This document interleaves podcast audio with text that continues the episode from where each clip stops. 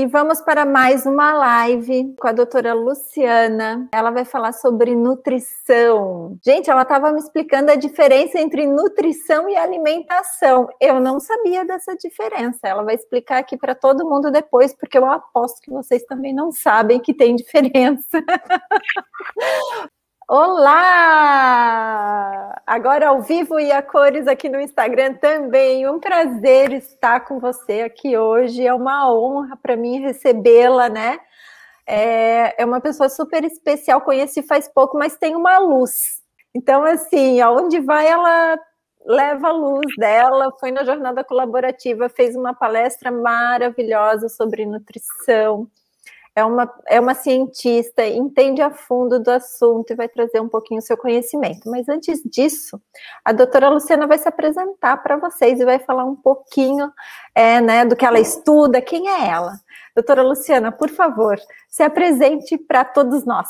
Deise, também posso dizer a mesma coisa de você. Foi muito bom a gente se encontrar. É bom que a gente sempre tenha pessoas de luz com luz que nos conduzam, que estejam perto da gente. É, também já vou dando oi, estou vendo várias pessoas queridas entrando. É, você pediu para que eu me apresentasse, para que eu ficasse à vontade. O que eu gosto de dizer é que eu sou nutricionista.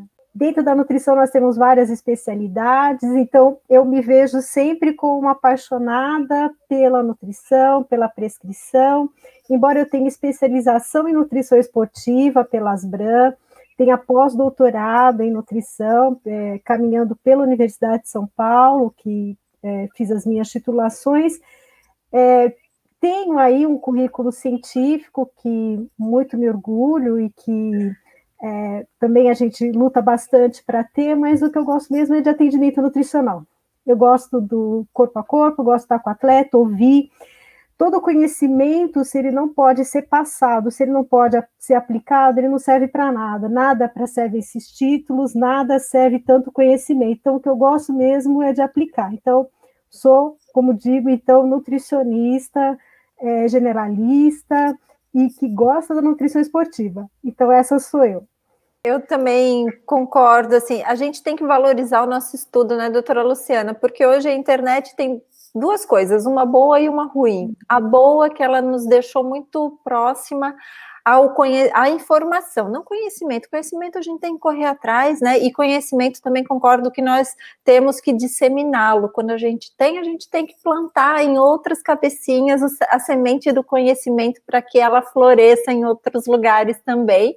Mas também o currículo acadêmico, como você falou, é importantíssimo, porque é dali que vem todo o nosso conhecimento e a gente tem que valorizá-lo, porque a internet também trouxe aí o lado ruim, né? Pessoas que não têm tanto conhecimento, mas são ótimos comunicadores, falam em verdades, falam coisas que não são possíveis de fazer e vendem coisas que chegam a fazer mal para algumas pessoas. Mas, enfim, não é o assunto de hoje, mas eu gosto de colocar isso e em toda live eu falo. Eu sou daquelas pessoas persistentes, porque eu acredito nas pessoas. mas, e vamos lá. No, no começo da nossa conversa hoje, aqui nos bastidores, antes de entrar no YouTube, e eu gostei bastante dessa explicação, porque realmente era uma coisa que eu não sabia, porque nutrição não é a minha praia, mas é, cuido da minha alimentação e eu descobri que tem uma diferença entre alimentação e nutrição. Será que você podia nos falar um pouquinho sobre essa diferença? Bem, é, é bastante interessante porque a, até dá para a gente definir bem que nós temos um processo participativo quando a gente fala de alimentação e nutrição. Então, a alimentação ela envolve tudo que a pessoa consome, inclusive as escolhas dela. Por que, que ela come daquele jeito? Por que, que ela seleciona os alimentos? Então, quando a gente fala, por exemplo, do abacate, porque em algumas culturas ele é consumido como um prato salgado e outras como um prato doce. Então, a gente fala da, da população mexicana e a brasileira, a gente tem diferença. Então, o modo como a pessoa se relaciona com os alimentos, as suas escolhas, e que está envolvido com toda a sua cultura, com toda a, a, sua aquisição de alimentos, suas facilidades, tudo que ele aprendeu em família, todas as oportunidades que ele tem de adquirir esses alimentos, isto é, faz parte da alimentação dele. Então, tem um fator cultural, tem um fator afetivo, emocional, né? Então, esse emocional é importante porque, dependendo das informações, como você muito bem colocou, aquele alimento que a gente gosta, a gente passa a demonizar. Algo que a gente nunca consome, que não gosta, a gente passa a consumir porque acha que é bom, porque alguém disse que deveria. Então, isso muda. Isso é importante quando a gente está no cuidado nutricional, porque o nutricionista, a primeira coisa que a gente tem que investigar é a alimentação da pessoa, como ela se relaciona com o alimento, com a, a sua ingestão, com as suas escolhas. E depois vem a parte da nutrição. A nutrição a gente pode colocar aqui, além do, dessa escolha que a gente tenha uma conexão com o nosso paciente cliente, a nutrição envolve processos que independem do indivíduo, é a pós-deglutição. Então, como ele digere, como ele absorve, a absorção muda com a idade, muda com fases da vida, como ele excreta. Então, tudo isso faz parte da nutrição. Então, a nutrição é um conjunto maior de, eh, de ações que tanto envolve a escolha, que a gente pode interferir, pode orientar na escolha da alimentação, mas também todo um processo que independe aí de fatores do indivíduo. Então, a nutrição abarca um processo um pouco maior e mais biológico, enquanto a alimentação a gente pode dizer que tem um fator cultural, social, afetivo, que depende aí das escolhas e da própria pessoa. Interessante isso. E mais, a nutrição, então, ela é muito mais completa, como você falou. E eu não tinha noção. Gente, quem está assistindo tinha essa noção, essa diferença tão clara? Ficou muito clara essa diferença para mim agora. Vou tomar até mais cuidado, né? E observar mais. E, e sobre o, o abacate, vou contar um caso meu. Minha mãe Oba. sempre colocava abacate com açúcar, porque aqui no Brasil a gente come abacate como com açúcar, né, gente? Quem é que não come uhum. abacate com açúcar? Eu não como mais, porque eu tirei, eu, tirei, eu eliminei bastante o açúcar, não todo, né? Mas eliminei grande parte do açúcar da minha alimentação. E hoje eu como abacate pela manhã, sem sal e sem açúcar, só o abacate, né? Uhum. Folhas amargas nem sei se. Bom, né? Com folhas amargas, abacate, um ovinho ali que eu gosto. Eu não sou vegetariana e nem vegana, apesar de comer pouca carne, né? Mas não, não sou. É, e adaptei o abacate para o meu novo paladar, um paladar que eu me permiti né, escolher e, e, ver coisas novas, e eu falo para minha filha também experimentar coisas novas. Isso é, tem a ver, eu acho que um pouquinho com a minha alimentação mais saudável, mas não uma coisa. Eu não sou muito. Como é que eu, como é que eu posso dizer? Tem pessoas que vão ao extremo com a alimentação, né, doutora Luciana? Eu não sou dessas pessoas Sim. ao extremo, assim. Então, eu, eu procuro, pelo menos, ser equilibrada, né? E também ensino para minha filha fazer dieta, vai no nutricionista. Tanto que ela tem um nutricionista e ela vai no nutricionista e faz a dieta acompanhada por um nutricionista do esporte, porque ela também pratica bastante esporte, né? Então, está virando praticamente uma consulta. Agora, o que eu fico mais feliz é isso. Você se sentiu totalmente à vontade de falar das suas preferências alimentares. Isso que o nutricionista tem que fazer. Você tem que dizer como você consome, por que, que você gosta, por que você escolhe você tem que ter uma boa relação com a sua alimentação, tem que se resolver, não tem certo e errado, tem o que te faz bem, o que você se sente de manhã, essa é a sua escolha, que bom. Então, assim que a gente tem que ser, seja um desportista, um atleta, é, é, é esta a ideia, é uma boa relação com a comida, porque tem tanta gente que tem regras, normas com a alimentação e não está bem, né? Então, a gente tem pessoas que estão fora do peso, que comem com extremo prazer, que é, às vezes a gente vê que é muito uma relação muito mais saudável do que pessoas que têm talvez um padrão corporal e que ficam em briga constante, se negando com a comida, brigando, é, tendo uh, regras que às vezes são absurdas, excluindo grupos alimentares que não têm nenhuma base. Então, é isso que a gente tem que ter uma boa relação com a comida, o resto a gente consegue resolver. Com certeza, uma boa relação com a comida, conosco mesmo, porque a ansiedade nos leva a comer demais, né? E aí a importância tanto do psicólogo, do terapeuta, do nutricionista, porque é multidisciplinar isso, né? É, é, vem, vem, muito da multidisciplinaridade. Mas vamos voltar. Mas, assim, isso é uma coisa que a gente passa para os nossos filhos, fica a dica. Eu falo para minha filha não tem essa de fazer dieta por ela mesmo, porque nós não sabemos o que é bom para gente. Esse negócio também que a gente vai falar hoje de ficar tomando suplementação e trocando pela alimentação não é certo, gente. Eu não, eu não sou nutricionista, mas eu já sei que não é certo, né?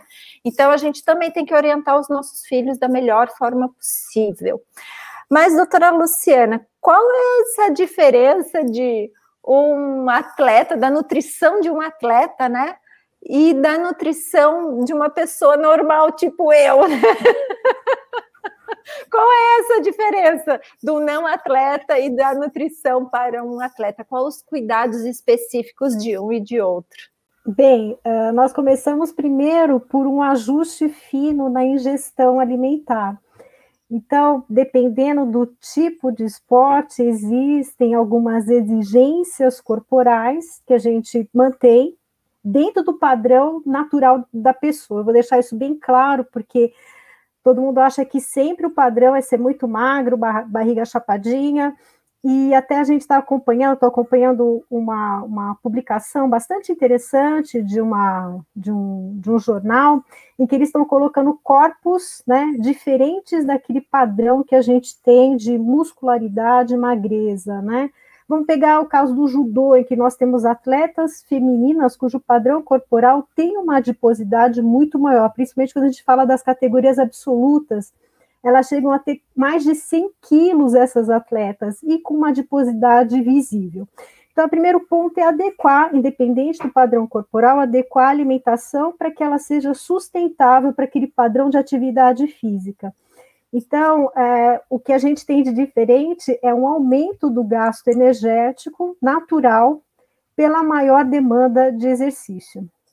Hum. Quando esse ajuste não é feito, a gente pode entrar numa síndrome que é deficiência energética. Isso pode levar até fatores bastante sérios em relação ao atleta, né? Por exemplo, cessação da menstruação. Então, é um ponto bastante sensível. Eu estou já indo para os problemas, né? Já estou falando principalmente das atletas femininas que não têm uhum. um padrão alimentar adequado. Então, primeiro ponto, acertar calorias condizentes com gasto energético, que mantenha um padrão corporal que seja natural ou perto do natural daquela pessoa.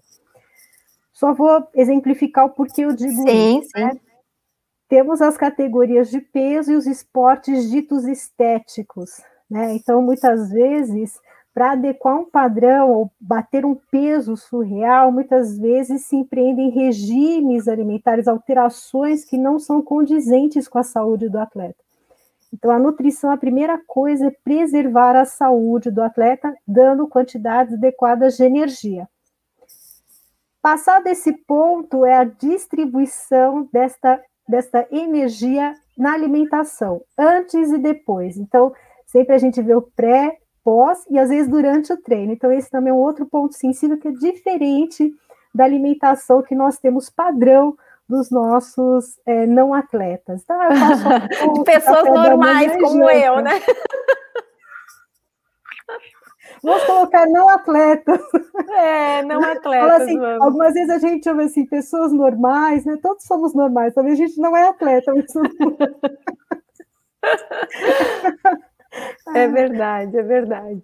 Então seria isso: primeiro, energia, segundo, distribuição energética, que às vezes o antes, o durante, o após é crucial. Então, muitas vezes a gente fala de atletas fazendo oito refeições, não café da manhã, almoço, janta, mas fazendo lanches e refeições que são condizentes com rendimento. Hidratação uhum. é um ponto também sensível para o atleta e recuperação. Então, a gente tem tudo isso que é bastante diferente quando a gente fala da alimentação para o indivíduo. E o ponto uhum. final, que é final mesmo, é o último que a gente acerta, muitas vezes a gente precisa ir para a suplementação. Ah, isso é um ponto que eu acho que nós deveríamos explorar um pouquinho, né? Essa suplementação aí, eu acho que te, eu, eu não sei, né? Não, não vivo no mundo do, dos atletas, mas a gente não tem que ter um cuidado maior com a suplementação e não substituir a alimentação por, por suplementação, eu acho que talvez aí quando vai no senso comum, as pessoas erroneamente substituem a alimentação por suplementação. Como é isso? Quais os, os perigos disso, doutora Luciana? Então, eu vou, vou, falar de uma maneira que eu vou colocar a minha experiência e depois, se precisar, eu dou alguns outros detalhes mais é, com rastreamento científico. Então, a primeira coisa que nós temos é que a, a, suplementação, ela difere quando a gente fala de um indivíduo que é atleta e um indivíduo não atleta. Nós temos tipos de suplementos, vou começar pelos tipos de suplementos, só, só dando uma, uma, um direcionamento mais é, um, didático, mais didático possível pelo texto. Sim. Nós temos aquilo que nós dividimos na nutrição esportiva como suplementos médicos e suplementos para ergogenia. É claro que o suplemento médico ele também melhora a produção de trabalho e também melhora o rendimento do atleta. A diferença é que um suplemento médico ele tem um exame bioquímico que acusa uma deficiência. Vou colocar as mais comuns: uhum. deficiência de ferro, deficiência de cálcio, deficiência de vitaminas. Você faz exames de rastreamento e o indivíduo precisa, por exemplo, tomar dentro de uma deficiência, de um exame de deficiência de vitamina D, precisa prescrever de forma suplementar é, medicamentosa, inclusive uhum. até envolvendo a prescrição médica quando não é possível pelos alimentos. Então, você tem uma prescrição que é voltada dentro de um padrão de corrigir uma deficiência nutricional que vai implicar em algum prejuízo, anemia, é, é, alguma fragilidade nos ossos, Sim. entre outras coisas. Corrigindo isso, claro, uma pessoa está com uma deficiência nutricional, uma, um problema médico, vai melhorar o rendimento. Outros suplementos não têm uma prescrição medicamentosa, eles vão melhorar o rendimento. Então, eles são hum. usados como se fosse aquele óleo, aquele melhorador do, do combustível, ele vai ser usado em alguns momentos. Nós não temos quase nenhum suplemento que nós podemos usar o que devemos usar de maneira crônica. A maioria deles são aplicadas em alguns momentos dentro da prescrição de treinamento do atleta. Então, aqui acabou de entrar um outro personagem muito importante quando falamos de atleta de alto rendimento, o prescritor da atividade do treinamento dele. Então eu prescrevo junto com essa pessoa. Qual é o uhum. objetivo? A pessoa está com fadiga, ela precisa é, alterar a composição corporal, ele precisa melhorar a hidratação, ele vai fazer uma prova que exige uma hidratação diferenciada, então a nutrição entra nesse sentido, de uhum. auxiliar com suplementos para que ele possa superar uma fase de prescrição de exercício ou uma competição que seja uma competição desafiadora. Então o suplemento entra lá no final, né? Ele entra no ajuste fino. Entendi.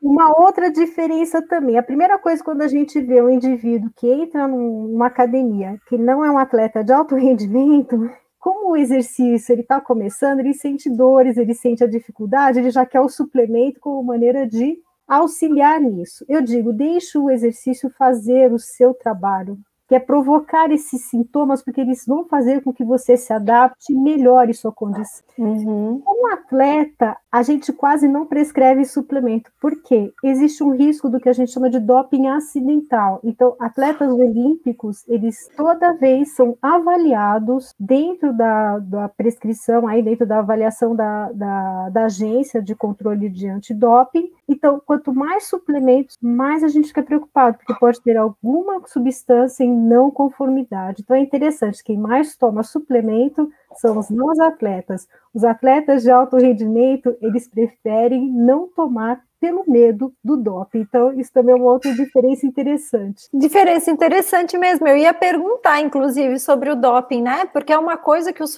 que tantos atletas já, já aconteceu com atletas sérios, inclusive, que eles não estavam se dopando, mas tomaram algum suplemento necessário lá foram pegos, né? Então, é, gente, isso aí é super importante para não atletas também, né? Não atletas, é, eu já vi casos de pessoas estar tá trocando aí alimentação por suplementação, o nome já diz, né? Suplemento, ele suplementa a alimentação, é para ajudar em algo, em alguma deficiência, né? Muito interessante e super esclarecedora, doutora Luciana. Temos uma pergunta aqui Caso do ferro, né? Na maioria das vezes tem que ser medicamentosa. Quando já se está com a deficiência de ferro, ou só por meio de alimento eu consigo recuperar? Tudo depende da análise dos exames que a gente pede. Então, tem uma hum. série de exames que a gente vê o nível de deficiência. Dependendo do nível de deficiência, nós precisamos entrar com a parte medicamentosa. Uma vez que é corrigido, então a gente já sabe que esse atleta, esse, esse indivíduo não atleta, já teve uma deficiência anterior, nós fazemos uma prescrição preventiva para que ele não entre novamente num quadro de deficiência. Então, uma vez que você já teve deficiência, você já é candidato a sempre tomar cuidado com o consumo de alimentos ricos em ferro, assim como seus promotores de biodisponibilidade. Então, é assim que a gente trabalha. É, as fases que a gente tem mais sensíveis na mulher são as fases exatamente durante o ciclo menstrual, então é uma perda muito grande. Então, é, sempre é, eu acho que é um ponto de atenção para as mulheres não atletas e para as atletas mais ainda. Mesmo com a utilização de pílula anticoncepcional, ainda assim a gente precisa estar atento. Então, são alguns exames que a nutrição sempre pede, que a gente chama de saúde para a mulher: vitamina D, cálcio, ferro. Então, não se preocupe que são exames sempre que a gente pede. Fez uma vez, a, a, uma vez você já teve uma prescrição medicamentosa, está no período fértil, digo, você é uma pessoa que sempre tem que tomar cuidado com o consumo de alimentos ricos em ferro. Então, já é preventivo. Ah, interessante. Mas também tem que ter esse acompanhamento, tem que fazer os exames, né? Ir ao médico também é muito importante, não porque eu penso que eu tô fraca, ou tem gente que é assim, não, não os atletas, eu digo as pessoas não atletas, né? Ai, hoje eu tô me sentindo, acho que é falta de ferro, essa fraqueza, né? O, eu não sei se isso é uma coisa só do brasileiro, também é outra coisa, a gente fica falando sempre, ah, o brasileiro, brasileiro, mas vários países do mundo tomam remédio sem, sem uma receita adequada, né? Sem ir ao médico mas a, a, gente tem que ter esse cuidado, principalmente quem está indo para academia, né? E é um não atleta, como a doutora Luciana falou, sentir dores no começo é normal, então tem que cuidar aí com a alimentação. É, procurem um nutricionista para ser melhor orientado. Ah, também tem uma, uma pergunta, foi a mesma pessoa, a bandeira aqui, ela deixou que é sobre comportamento alimentar e hábitos, né? O que, que tem, tem tudo a ver, né? hábitos e comportamento alimentar. Ela pediu para explicar um pouquinho esse, esse conceito, né? Bem, o hábito é aquilo que você já tem, né? Já tem é, enraizado dentro do, da, do seu dia a dia. Um comportamento é, é como você, não, não só como você se, se você se faz perante aquele hábito como você se sente. Então, às vezes, você tem o hábito que gera um comportamento positivo ou negativo em você. Então, o comportamento alimentar, ele abrange muitos aspectos do hábito, que estão relacionados também com a alteração das, do conhecimento que você tem sobre aquilo que você fazia. Então, o comportamento alimentar, ele é bastante abrangente e ele fala de todas as, digamos assim, todo o comportamento que você tem diante daquele padrão alimentar que é enraizado ou aquele que você está adquirindo. Então, a, a, gente muda o comportamento e a gente consegue também mudar um pouco também o hábito alimentar, mas o comportamento é um dos primeiros que a gente deve, é, digamos assim, observar para que possa fazer uma prescrição mais direcionada para uma melhora de uma alimentação ou de uma correção de alguma deficiência que se tem. Então, tem alguns hábitos que você pode alterar, isso tem a ver também com como você se é, direciona, como você se comporta, como você é, tem a interação com o seu ambiente alimentar. Então, tem comportamentos e hábitos que estão muito arraigados e que eles podem ser alterados dependendo da prescrição. Como tem, eu conheço algumas pessoas que não têm um comportamento alimentar muito saudável, né? Essas pessoas até são próximas, não conseguem mudar esse hábito, sabe? E, e, só que tem também a coisa da volição, né? A vontade e a ação de mudar o meu comportamento e ver o alimento diferente também. Penso eu que também tem, tem isso, né? Quando a gente quer mudar um comportamento em relação a qualquer coisa, né? É, e a alimentação não é diferente. Eu mudei em relação ao abacate, gente. Eu hoje consumo abacate sem nada e abacate também, o guacamole. Mas é uma coisa que engraçado, né? É um hábito que a minha mãe criou lá atrás e que eu só na fase adulta fui olhar para o abacate de uma forma diferente e querendo ter, né, uma alimentação, um hábito saudável melhor passei a mudar a minha visão. No começo, é aquele choque no paladar, né, doutora Luciana? Eu acho que todo mundo que, que busca um hábito melhor tem esse choque no paladar, né?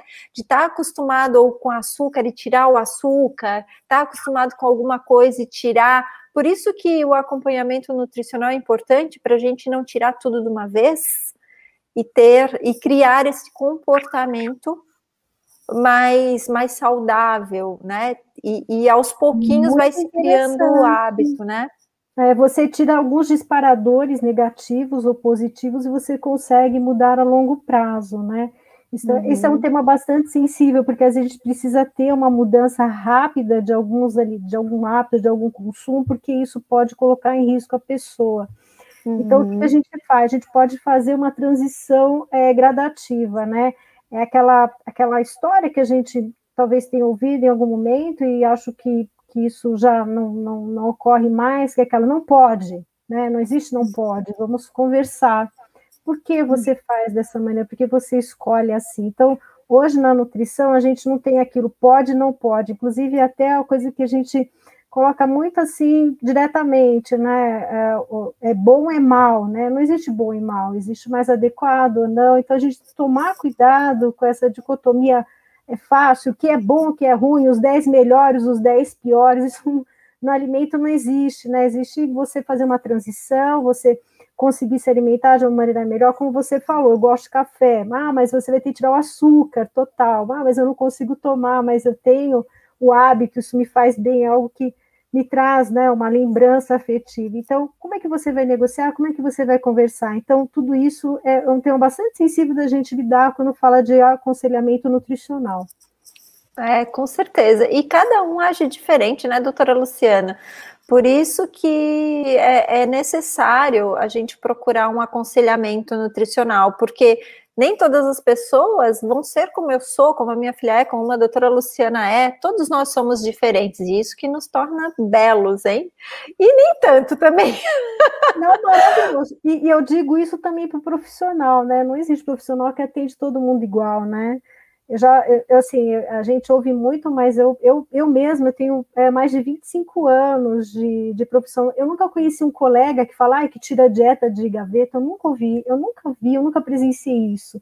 Uhum. É, sempre os nutricionistas a gente está ouvindo, cada, cada pessoa é diferente, e até nos causa uma estranheza, é um ponto também bastante assim de atenção quando a pessoa vem querendo reproduzir um hábito que não é dela porque isso em si já é uma transgressão, isso já é, vamos dizer assim, algo que ela está fazendo até contra si mesma, ela está tentando se anular em prol de algo que talvez ela nem saiba de onde vem, qual é a origem. Então, a gente também presta muita atenção quando a pessoa já vem com regras muito bem estabelecidas, porque isso também não é uma, uma coisa bastante interessante aí da gente ver. A pessoa tem que ter aí pontos diferentes. Então, já, já é um sinal de alerta aí no atendimento. Então, gente, isso aí é, eu vejo o seguinte: cuide com as influencers na hora de se alimentar, porque o organismo dela não é igual ao seu, tá? Se ela é magricela, ela pode estar tá até não comendo direito para ter aquele corpo e você não sabe, porque o que está aí no Instagram não é a verdade da nossa vida, é o que a gente quer colocar aí. Fica a dica. Essa é Muito a minha, bom. tá? Agora. Parabéns. Agora eu deixo, doutora Luciana, passamos do tempo, mas é tão gostoso conversar com você, né? Que o tempo voou. Então já fica aí o convite para uma, uma outra live para nós continuarmos, porque as meninas aí estão enchendo de perguntas e nós não temos o tempo hábil para responder todas. Mas já fica o convite para uma próxima live e aí a gente faz uma live maior, com mais tempo para atender todo mundo.